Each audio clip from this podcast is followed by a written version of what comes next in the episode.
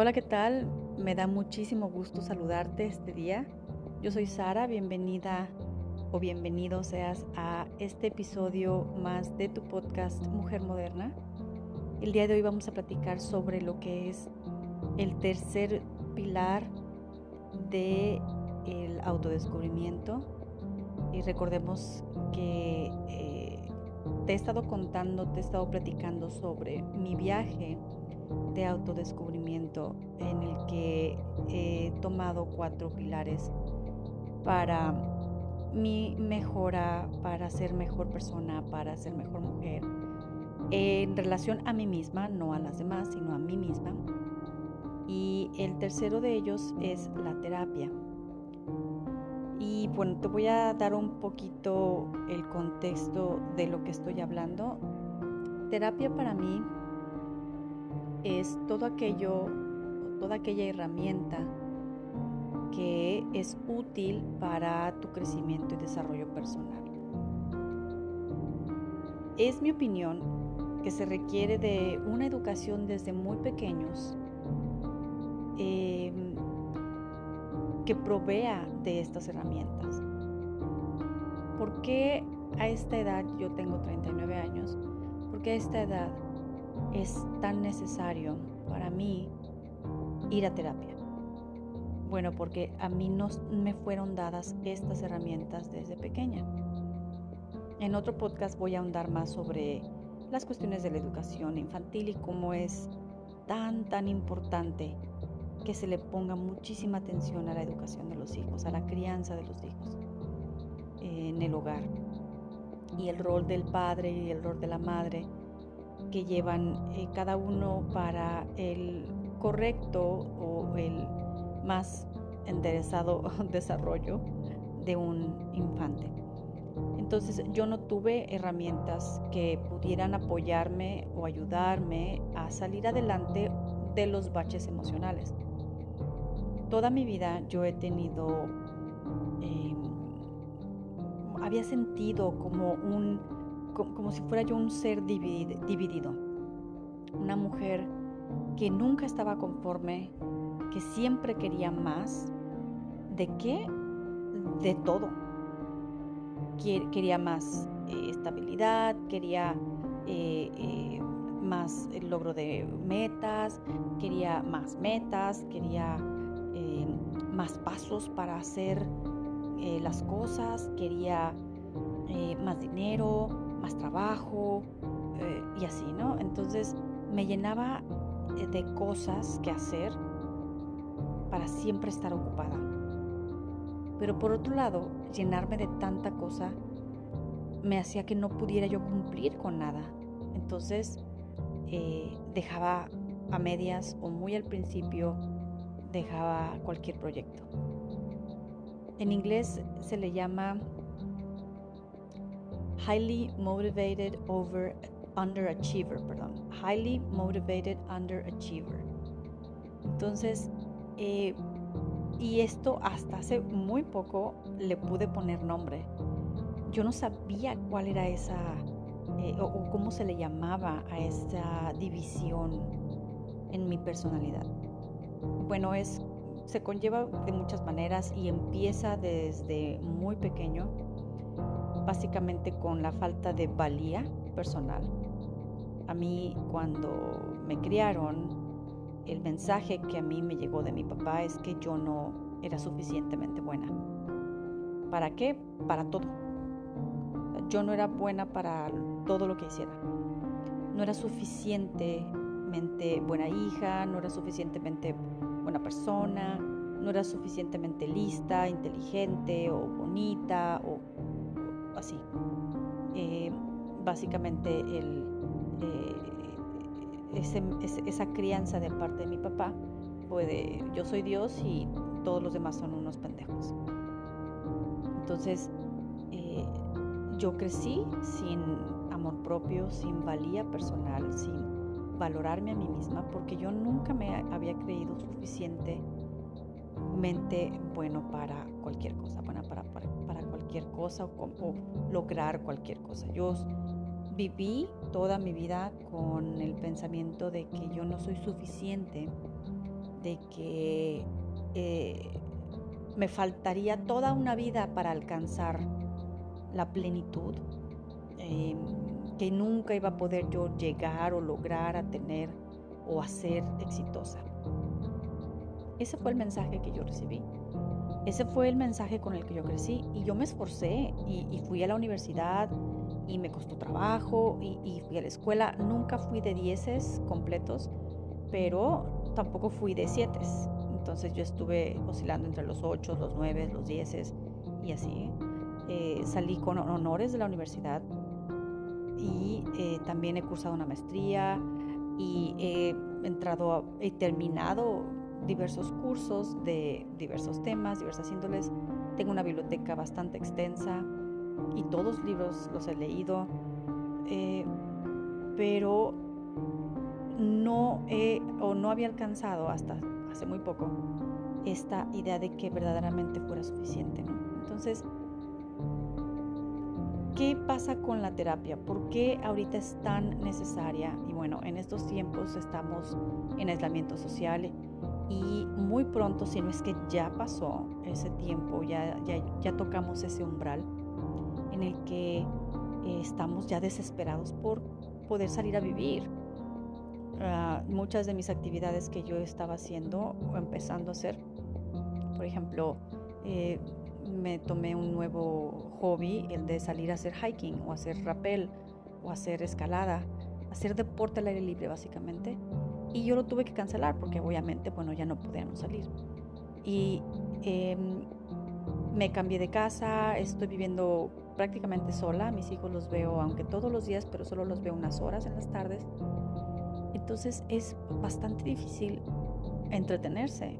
Yo no soy muy fan de la televisión, de hecho no tengo yo acceso a cable, no tengo... Em, puedo usar algunas dos plataformas en internet, puedo, por ejemplo, el Netflix o el Prime o YouTube, tengo acceso a YouTube, pero yo no tengo acceso a la televisión. Entonces, y no lo quiero, la verdad. No, no, no es un medio de comunicación que me atraiga, a pesar de haber estudiado medios de comunicación. No es algo que me gusta. Eh, ¿Por qué? Porque pues conozco el contenido, ¿sí? Y, no es algo que me llena de, de cosas útiles. Yo prefiero cultivar el intelecto, prefiero cultivar em, el ejercicio eh, para mi cuerpo, la buena alimentación, meditación, etc. Todo eso que me lleve a lograr mi meta, por ejemplo, de estar saludable. Y hago todo para lograrlo. Pero, ¿dónde entra la terapia? Bueno, entonces, la terapia funciona siempre y cuando tú trabajes por ello. Tú trabajes con la, la perspectiva que te plantea el terapeuta. Y hay muchos tipos de terapia. Eh, yo voy a terapia psicológica, empecé yendo a terapia familiar porque en algún punto mi ex esposo y yo quisimos trabajar por el matrimonio, pero bueno, llegó un punto en que yo ya no le vi em, ni pies ni cabeza a lo que estábamos haciendo juntos. Em, entonces eh, decido separarme y ya no voy a terapia junto con él.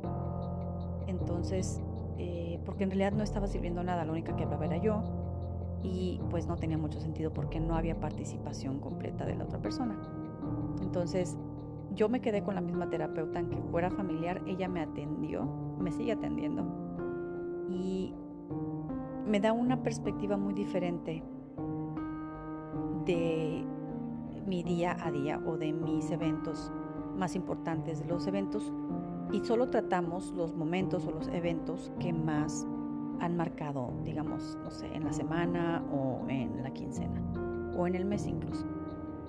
Entonces, yo creo, considero que he avanzado muchísimo en el último año y medio, casi ya voy para dos años que la voy a ver. ¿Y por qué considero que he avanzado? Porque yo trabajo mucho, le dedico mucho tiempo a la reflexión eh, le dedico mucho tiempo a la meditación, le dedico mucho tiempo a investigar las razones de por qué, eh, no sé, por qué eh, yo en mi matrimonio, digamos, herí tanto a, quien yo decía que amaba, ¿no? En este caso a mi esposo. Y entonces el, ejercicio de comprender que fui yo desde niña una eh, criatura que fue educada, fue criada por sus papás eh, sin absolutamente ninguna consideración de su valor, obviamente yo iba a crecer completamente rota. Iba iba a crecer y siendo una mujer que no tuviera valía por sí misma o que no se sintiera valiosa. Por lo tanto, atraje a hombres que en realidad nunca creyeron en mí. Sí me quisieron, sí estuvieron ahí, pero las relaciones pues no prosperaron porque finalmente me demostraron o me mostraron su verdadero ser, el cual pues no me apreciaba. No eran hombres, no eran malos, ¿eh? ninguno me golpeó, ninguno me... Eh, eh, bueno, de hecho sí fueron verbalmente abusivos, uno que otro de ellos pero finalmente pues no se quisieron quedar conmigo porque eh, no, no, la relación no podía prosperar. Entonces, eh, yo no sé si ellos estaban rotos también, yo me imagino pues que si todos lo estamos, otros en mayor medida y otros no tanto, pero todos estamos rotos, no podemos descartar eso. Y aquí es donde la terapia tiene su fruto o da su fruto. Cuando tú enganchas o te engancha o te, te, te creas un rapport con el terapeuta o la terapeuta y se siente bien la manera en que te está tratando, se siente bien en la manera en que tú em, puedes expresarte y libremente llorar, decir, maldecir, pegarle al piso o al, al sillón o lo que quieras para sacar tu frustración frente a esta persona. Sabes que no te va a juzgar. Esa persona tú le pagas por ser profesional por ser alguien que te atienda y que te centre y como te lo había comentado anteriormente, te da una perspectiva diferente de lo que tú estás viendo o de lo que estás viviendo. Entonces para mí ha sido en realidad un salvavidas. Eh, he tomado terapia muchos años antes que esta terapeuta actual, pero nunca le había yo sacado tanto jugo porque yo no estaba consciente, yo estaba andando en automático por 37 años estuve andando en automático. Eh, y cada vez que yo me sentía mal, me deprimía, me sentía abandonado, me sentía sola o lo que fuera, o terminaba una relación, lo que hacía era entumecerme con droga o entumecerme con eh, alcohol o entumecerme con fiesta o entumecerme con eh, tener algún noviecillo pasajero.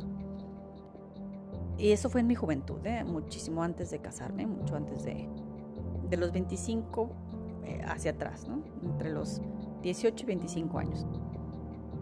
Entonces, eh, yo nunca había sido capaz de autorregularme, saber contenerme a mí misma. Y es algo que se tiene que, básicamente te tiene que caer, eh, te tiene que llegar. A algunos les llega afortunadamente pronto, a otros como nosotros no tanto.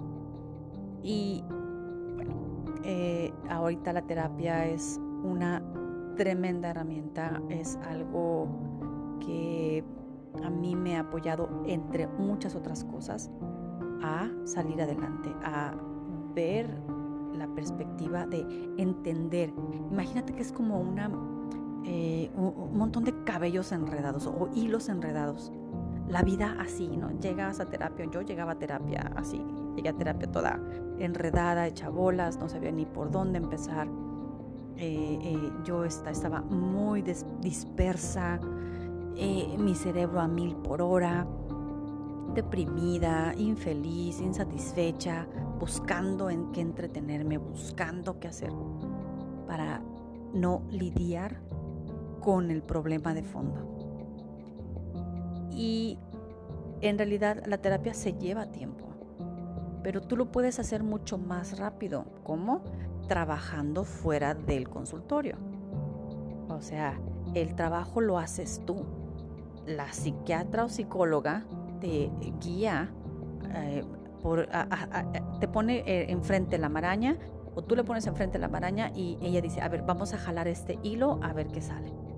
Y así vas jalando hilo por hilo hasta que vas sacando y desenredando toda esa maraña de confusión, toda esa maraña de frustraciones, toda esa maraña de traumas incluso, toda esa eh, red de eh, culpas, de enojos, de eh, cosas dañinas que básicamente nos hacemos a nosotros mismos y por ende les hacemos a los demás. Terminamos hiriendo a nuestras parejas, a nuestros hijos y entonces el ciclo se repite con ellos una generación más. Entonces los patrones que, nosotros hacemos los aprendimos de nuestros padres.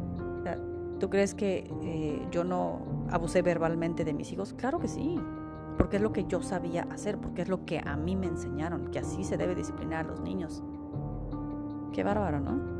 Entonces, cuando me doy cuenta, esto hace dos años ya, cuando me doy cuenta que he despertado de andar en automático, me cae como balde de agua fría y entonces debo empezar a, después de la culpa, después de el remordimiento, después de todo esto, empieza el verdadero trabajo. Eh, cuando te das cuenta y dices, ok, y claro, es todo un proceso. Y entonces durante este proceso hay que tomar calma. Mi psicóloga me felicita muchas veces porque me dice, fíjate que te tocó de los peores momentos. Te separaste en noviembre, la pandemia empieza en marzo y estás en lo más difícil del proceso de separación. Todavía no, hay, no tenemos el divorcio, pero estamos viviendo separados. Ya llevamos ocho meses fuera, o sea, sin, sin, contacto de como esposos, ¿no? Nada más nos vemos y hasta eso, gracias a Dios, nos llevamos bien por los niños, pero fuera de eso no hay contacto. Entonces, Em, yo no sé de su vida, él no sabe de la mía, yo no le pregunto, no me pregunta y así estamos bien. Él está trabajando en lo suyo, yo trabajo en lo mío y no tengo nada que decirle ni preguntarle. Y de hecho, bueno, en otro episodio también podemos eh, platicar sobre cómo es que me liberé de la culpa. Y es una cosa padrísima en realidad. ¿eh? Eh, me cayó el 20, ahora sí. Entonces, bueno, después de que te liberas de la culpa, después de que te liberas de todo, ya entonces empieza el verdadero proceso de curación. Y la terapia es la que aporta. Otra herramienta que a mí me ha servido mucho y a lo mejor se escucha bien tonto y bien simple es eh, YouTube. En YouTube que veo, busco temas o explicación a temas, por ejemplo, Ah, qué significa no sentirse suficiente. Y entonces me encuentro con Marisa Peer, que habla sobre cuál es el único problema de las personas que no tienen éxito o no prosperan en la vida, es que no se sienten suficientemente buenos o merecedores de tener ese éxito. Y entonces empiezo a investigar y investigar. Me, tomo, me topo con, bueno, esto ya lo vi desde hace un tiempo atrás, pero con Jordan Peterson, que es un psicólogo clínico que también está muy abundante en la red, eh, en Internet. Lo han bautizado como el padre del Internet, porque él habla sobre tomar responsabilidad y en lugar de plantearte sueños o metas, eh, te plantees cuál es el propósito de tu vida y que cargues y sacrifiques tu ser actual, o sea, básicamente, crucifícate como lo hizo Jesús o como sí, como en algún tiempo lo, se lo hicieron a Jesús, sacrifícate tú hoy por quien pudiera ser en el futuro. Entonces todas estas y muchas otras más que yo utilizo son herramientas para poder salir de este o de los atolladeros emocionales en los que te podrías tú encontrar. Eh, me encuentro con coaches, me encuentro con psicólogos, me encuentro con motivadores, me encanta Tony Robbins, aunque no estoy del todo de acuerdo con él, pero eh, me gusta mucho su, aproximación a eh, la metodología que él pone para salirte de una emoción. y me encanta lo que es la ontología del lenguaje, eh, me fascina lo que es la filosofía estoica, eh, que también la podemos platicar, cómo aplicarla verdaderamente en tu vida y, es una cuestión que se lleva tiempo y se lleva disciplina. O sea, de lo que yo te estoy hablando, mujer moderna, no es fácil. Se requiere de trabajo. Si tú estás en el agujero emocional, si ahorita te encuentras con que no sabes ni a dónde ir, yo lo que te sugiero es que como mujer moderna que eres, primero decidas, tomes la decisión de tomar el paso. Sí, lo voy a hacer. ¿Voy a hacer qué? Voy a buscar un terapeuta. Voy a valerme de un eh, de una persona que me va a apoyar en desenredar toda esa maraña y empezar a jalar hilito por hilito, cabello por cabello, para poder desenredar todo esto. Porque no somos fáciles, o sea, los seres humanos somos bien complicados. Y más cuando hemos sufrido de trauma, más cuando hemos eh, pasado por eh, situaciones en las que verdaderamente muchas, muchas, muchas de ellas nosotros nos metimos solitos porque por andar en la inconsciencia, por andar en la transparencia, lo llamaría la ontología. Transparencia total. Tu cerebro nada conectado, estás completamente fuera de la presencia o fuera del, presente. Vives en el pasado o vives en el futuro, angustiado por lo que vaya a pasar o culpable por lo que ya pasó. No. Búscate un terapeuta, en primer lugar. Segundo lugar, cuando estés, sacando hilito por hilito, búscate algún tema o algún video o algún libro que trate sobre el primer hilito que has sacado. Supongamos que el primer hilito que sacas es tu relación con tu padre o tu relación con tu madre. Tienes que irte al pasado. Está bien. ¿Por qué? Porque ahí vienen los problemas de fondo y hay que buscar desde dónde se origina.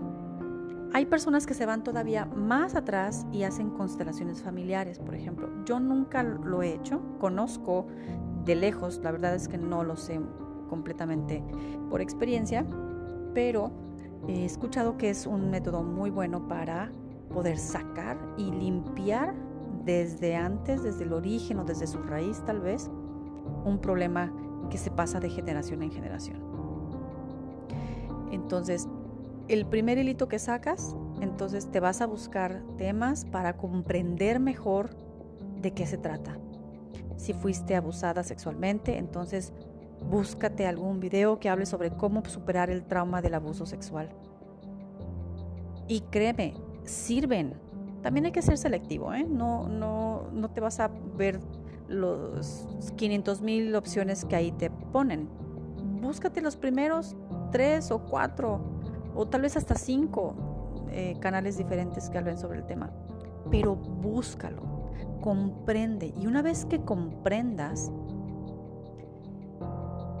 y sepas y digas, ah, ok, de aquí viene, de aquí vengo, vas a entender mejor el porqué de tus acciones pasadas. Y cuando comprendas eso, mujer, te lo prometo, vas a asumir la responsabilidad y te vas a quitar de culpas. Yo el día que comprendí por qué mi matrimonio falló, por qué yo fallé en mi matrimonio, fue porque yo venía rota desde niña. Y el día que comprendí eso, el día que yo sabía, me di cuenta, dije, sí, es, esto es así. Yo venía rota desde jovencita, desde muy niña. toda el enojo, la, culpa, eh, el señalar, el, juzgar a mi marido, a mi esposo, se fue. Ese día se me quitó todo el coraje de me hizo esto, me hizo el otro, me dijo esto, me dijo aquello, y aquella vez cuando me dijo tal, y aquella vez cuando me dijo el otro, todo eso desapareció. Ya no, yo a esposo no le tengo ni un solo rencor. En absoluto. lo he perdonado al 100%, porque yo ya comprendí que mi mal matrimonio fue consecuencia de algo anterior, de experiencias mías anteriores que yo no limpié, que yo no sabía que tenía que limpiar, ni mucho menos sabía que existieran o que estuvieran ahí latentes, o que me fueran a molestar. Yo dije, bueno, esto es parte de mi personalidad. No, no. Mi verdadero ser empezó a salir cuando yo comencé a sanar. Y entonces perdoné absolutamente todo lo que yo creía que me hicieron, incluido mi papá, incluida mi mamá, mi hermana, mis hermanos y todos mis eh, novios anteriores, yo a todos los perdoné. Todos. Yo no le tengo ni un solo coraje, rencor a nadie. Te vas a encontrar por ahí un dicho que dice, el perdonar no es para los demás, es para ti. Y sí, sí lo es. Yo no lo pensé de esa manera y yo me, topé con eso hasta después. Pero yo el día que comprendí el origen de mi persona o el origen de mis acciones y lo demás fue consecuencia, dije no, ya, no voy a vivir amargándome por algo que fue consecuencia de algo peor o de algo anterior. Mejor lo que hice es irme al pasado y empezar a jalar ese hilito por hilito para poder resolverlo. Y entonces yo llegaba con mi terapeuta a la semana o a la quincena o al mes y le decía, fíjate que ya comprendí que esto, esto, esto. Me decía, oye, muy bien, ¿y cómo te sientes? bueno, pues me siento así, así, así. Entonces, ah, perfecto, ya. Yo ya no traigo esa carga. Y ella lo detecta y lo sabe, porque también hay que ser 100% honestos consigo mismos. No podemos, mujeres, y esto te lo voy a recalcar muchísimo, las mujeres modernas no nos contamos mentiras, no nos autoengañamos, no nos mentimos a nosotras mismas y somos 100% honestas. No podemos llegar nosotros a querer o pretender curarnos si no somos honestas. Entonces con la terapeuta no puedes llegar con mentiras o no puedes llegar con medias verdades. Es la única persona que no te va a juzgar y a la que le debes contar. Y eso es una cuestión ya personal, ¿sí? Esto es una cuestión de ética mía. Le debo contar todo lo que a mí me aqueja todo lo que a mí me ha estado molestando. Este tema de que está calando muchísimo en el alma y que no he podido resolver y que estoy atorada en ello, lo tengo que decir. Y lo tengo que decir cómo fue. Hay que contarlo bien, hay que, hay que, y, si no te acuerdas, entonces escríbelo. Eh, o grábate, hazte un video para ti misma o hazte una grabación de voz en la que te recuerdes a ti misma qué fue lo que pasó para que se lo puedas contar a ella o a él. Lo siguiente, mujer, que te vas a tu, eh, encontrar o para, como parte de la terapia, que es también bien importante, es que te vuelvas cada vez más presente en tu día a día. Por ejemplo, em, el punto que yo estoy trabajando en este momento es mi maternidad. Eh, cuando estaba, estoy con mis hijos, dejo absolutamente todo lo que me pueda distraer de, que me tengan, de que yo les tenga atención. El celular lo retiro, eh, estoy, si quieren eh, ver, ellos la tele, me siento con ellos a ver la tele. O si no, entonces jugamos o salimos a pasear, salimos aquí al parque, eh, salimos a patinar o preparamos cena, pero no los dejo solos ni un momento. ¿Por qué? Bueno, porque no viven conmigo y eso es por un lado, pero por otro, porque eh, yo necesito sanar con ellos un, particular eh, asunto que tengo yo. Yo no soy una mujer muy maternal, a mí no me enseñaron a ser maternal. Entonces, eh, yo tuve hijos porque le hice caso a mi biología de reproducirme sí quería tener hijos, sí quería ser madre, pero pues no me resultó tan bien la experiencia desde un principio. Sin embargo, nunca los desatendí. Pero ese, ese, eh, como apego que muchas mamás tienen y, yo lo veo con las maestras de mi hija, de mi, las maestras de kinder, que son súper cariñosas y mi hijita, mamacita, corazón, bonita. Yo no les digo eso a mis hijos. Les hablo bien, les hablo bonitos y estoy con ellos. Pero así, así, así, tan, tan, tan cariñosísima, no lo soy. Entonces, em, estoy aprendiendo a sacar en mí o a que renazca en mí ese instinto maternal. Claro, yo moriría por ellos siempre, desde que nacieron. Y los amamanté y los tuve y me cuidé y todo. Pero ese, esa, esa sensación de, de ser tan, tan dulce, tan, no la tenía. Ya lo estoy teniendo, ya estoy trabajando en ello. He leído un par de libros sobre maternidad consciente, he visto videos sobre la maternidad y cómo eh, se puede reconectar el vínculo con los hijos. he estado con ellos en presencia absoluta y ella conmigo. Y ha sido una cosa maravillosa, maravillosa. Ya no hay gritos en mi casa, ya no hay peleas entre ellos, ya no hay violencia verbal, y toda paz ha reinado aquí desde que he practicado eso. Más o menos llevo como un mes, dos meses por ahí. Y me encanta. Yo no sabía que yo tenía en mí el ser tan maternal. Bueno, mujer moderna busca terapia, busca apoyo en terapia. La amiga es muy buena, las amigas son muy buenas, pero eh, y te van a decir la verdad y puede que hasta te ten por tu lado, pero un terapeuta va a ser más objetivo y un terapeuta que es entrenado te va a dar una mejor perspectiva y te va a decir tal vez el por qué. O te va a plantear, o te va a abrir la puerta, te va a presentar la puerta y tú tienes que caminar por ella, pero tienes que trabajar. Una mujer moderna trabaja por su bienestar y sobre todo el emocional. En estos tiempos que estamos todavía aislados, que no podemos salir del todo, es súper importante que conservemos nuestra emoción eh, sana, nuestras emociones sanas y no nos dejemos dominar, porque nuestras emociones son pasajeras. Hay maneras de cambiarlas y eso también lo podemos platicar en el siguiente podcast. Te agradezco mucho me hayas escuchado esta, este día. Me encanta a mí hacer esto por ti, hacer esto por ustedes y me siento muy bien el compartirles mi experiencia y un poco de eh, mi conocimiento hasta ahorita de cómo mejorarte a ti misma, cómo ser la mejor versión de ti. Te voy a dejar en la descripción mis contactos. Eh, me encuentras en Instagram como eh, o también por el correo electrónico cuerpo y